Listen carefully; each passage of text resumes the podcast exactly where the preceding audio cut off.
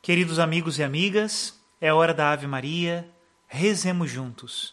Em nome do Pai, do Filho e do Espírito Santo. Amém. O anjo do Senhor anunciou a Maria, e ela concebeu do Espírito Santo. Ave Maria, cheia de graça, o Senhor é convosco. Bendita sois vós entre as mulheres, e bendito é o fruto do vosso ventre, Jesus. Santa Maria, Mãe de Deus, rogai por nós, pecadores, agora e na hora de nossa morte. Amém. Eis aqui a escrava do Senhor, faça-se em mim segundo a vossa palavra. Ave Maria, cheia de graça, o Senhor é convosco. Bendita sois vós entre as mulheres, e bendito é o fruto do vosso ventre, Jesus. Santa Maria, Mãe de Deus, rogai por nós, pecadores, agora e na hora de nossa morte. Amém. E o Verbo de Deus se fez carne e habitou entre nós. Ave Maria, cheia de graça, o Senhor é convosco. Bendita sois vós entre as mulheres, e bendito é o fruto do vosso ventre, Jesus. Santa Maria, Mãe de Deus, rogai por nós, pecadores, agora e na hora de nossa morte. Amém. Rogai por nós, ó Santa Mãe de Deus, para que sejamos dignos das promessas de Cristo. Oremos. Infundi, Senhor, em nossas almas a vossa graça, nós o suplicamos, para que nós que conhecemos pelo anúncio do anjo, a encarnação de Jesus Cristo, vosso Filho e nosso Senhor, cheguemos por sua paixão e morte de cruz, à glória da ressurreição da carne, pelo mesmo Cristo nosso Senhor. Amém. Em nome do Pai, do Filho e do Espírito Santo. Amém.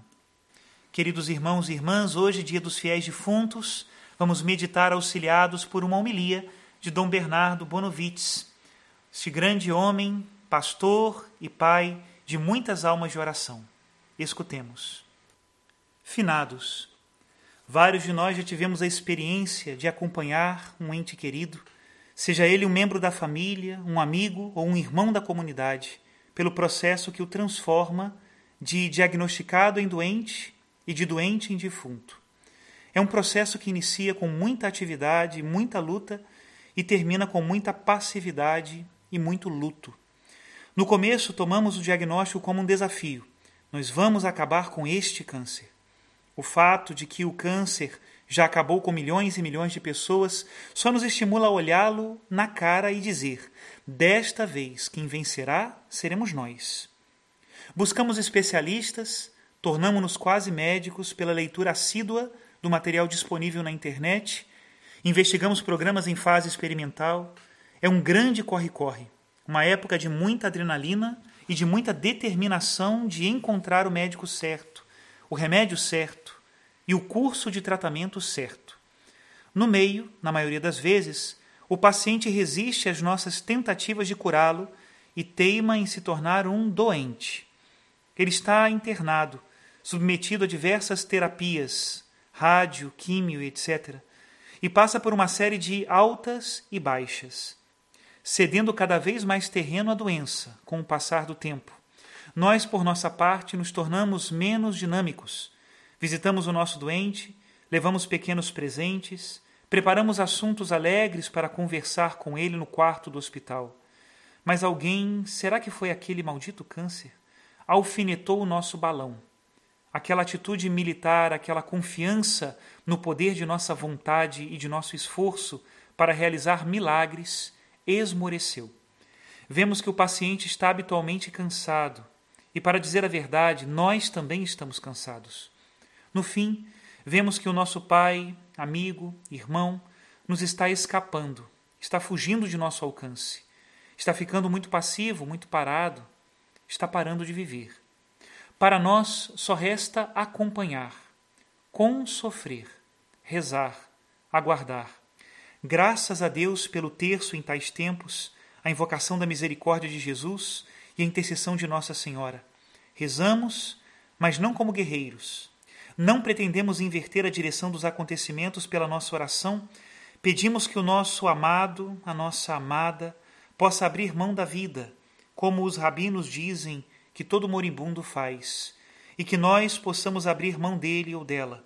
Finalmente ele morre, e nós também de um quase frenesi de atividade a uma passividade total. A missa de hoje afirma que este não é o fim, é a transição. E é uma transição que constitui uma inversão, tanto para o defunto como para nós. Um movimento contrário, de passividade à atividade. Nós estamos reunidos na igreja hoje, não principalmente para chorar, nem para recordar, mas para rezar. Estamos aqui para rezar pelos defuntos, para oferecer em favor deles a Santa Missa, sacrifício e vitória de Cristo, e para juntar o nosso amor e as nossas pobres preces a este sacrifício salvador do Senhor. Não sabemos muito acerca da vida pós-mortem. De fato, só sabemos o que a Igreja nos ensina.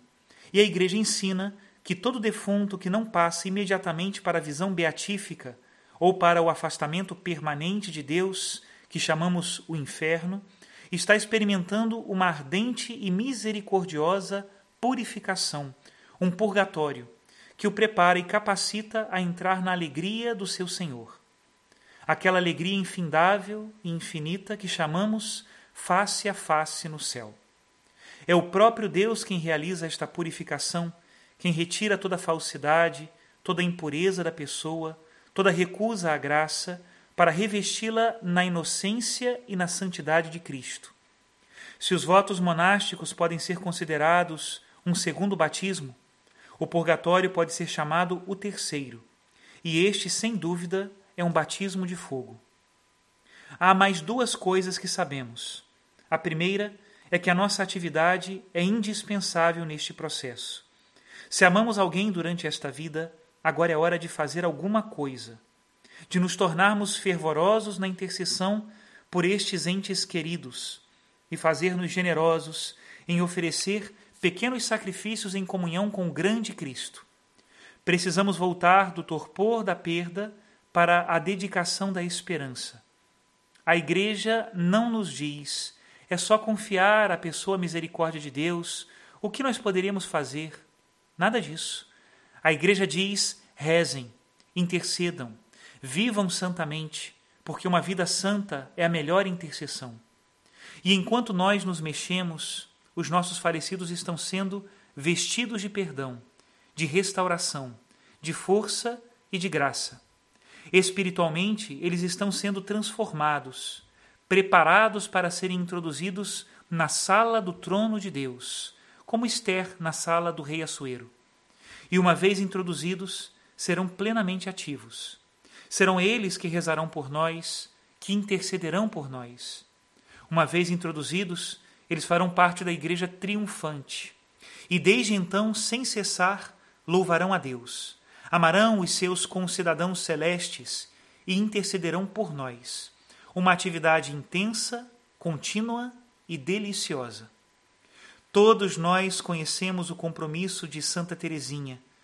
Eu passarei o meu céu fazendo bem sobre a terra. A liturgia de hoje nos convida a passar a nossa terra, pelo menos uma parte dela, fazendo bem para as santas almas, sobretudo pela oração. E podemos ter certeza, não ficaremos sem receber a nossa recompensa. Até aqui a citação de Dom Bernardo Bonovitz, este homem de grande espiritualidade, que é um mestre de muitos homens e mulheres de oração. Que nós possamos hoje, no dia dos fiéis defuntos, rezarmos fervorosamente por aquelas pessoas que tanto bem fizeram a nós nesta terra, parentes, amigos, benfeitores, e também por aqueles que nós não conhecemos, talvez inclusive esquecidos de todos, mas com certeza não esquecidos do coração do cristão, que reza por todos e intercede por todos, porque tem um coração universal, como é o coração de Cristo. Que Deus abençoe a todos em nome do Pai, do Filho e do Espírito Santo. Amém.